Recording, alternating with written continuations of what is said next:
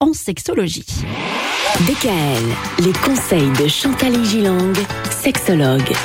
Alors Chantal, la différence entre les hommes et les femmes, sujet très intéressant, n'est-ce pas On a découvert euh, ben, lundi euh, que euh, on avait une réelle différence neuropsychologique, mais euh, justement cette différence a un impact, et notamment sur la vie amoureuse. Oui, car chez l'homme, on avait dit, la vue est davantage développée et érotisée.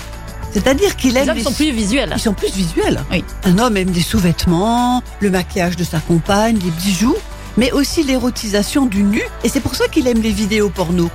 Parce que c'est très visuel une vidéo. Il n'y a pas beaucoup de texte, il n'y a pas beaucoup Et de... quelques onomatopées. Voilà. Oh. Et, et on ne dit pas que ça n'est pas bien pour les hommes, ça n'est pas un jugement, mais Mhm. ils sont formatés de cette manière-là. Oui. Chez la femme, l'ouïe, on le disait également en début de semaine, est Et plus, plus Mhm. développée. développée, d'où l'importance pour elle des mots doux, du timbre, de la voix, de la musique, ainsi que l'olfaction. Elle aime que l'homme sente Sente bon, bon. ou ne sente rien, pour le moins.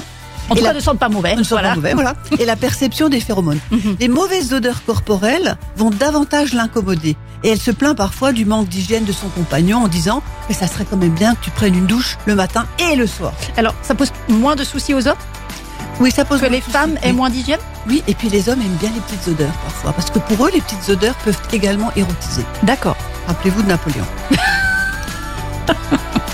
et en définitive, lorsqu'une femme se plaint auprès de son mari, elle souhaite que ce mari l'écoute attentivement sans lui donner de conseils. Hmm. Messieurs, rappelez-vous de ça, c'est pas la première fois que je le dis à l'antenne.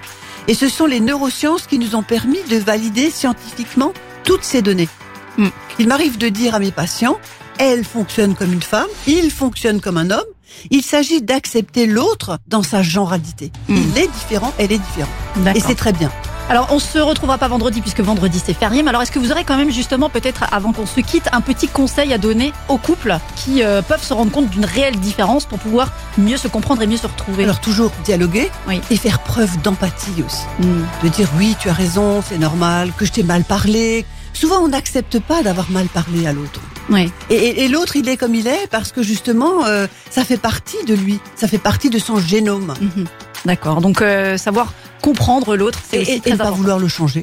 Oui. De toute façon, ça ne fonctionne pas. Non. Voilà. On le sait. Merci beaucoup Chantal pour cette Merci, très belle Myriam. thématique qu'on a abordée cette semaine et on se retrouvera la semaine prochaine euh, pour parler de l'image de soi. Absolument. Voilà. Très important. Merci beaucoup. DKL. Retrouvez l'ensemble des conseils de DKL sur notre site internet et l'ensemble des plateformes.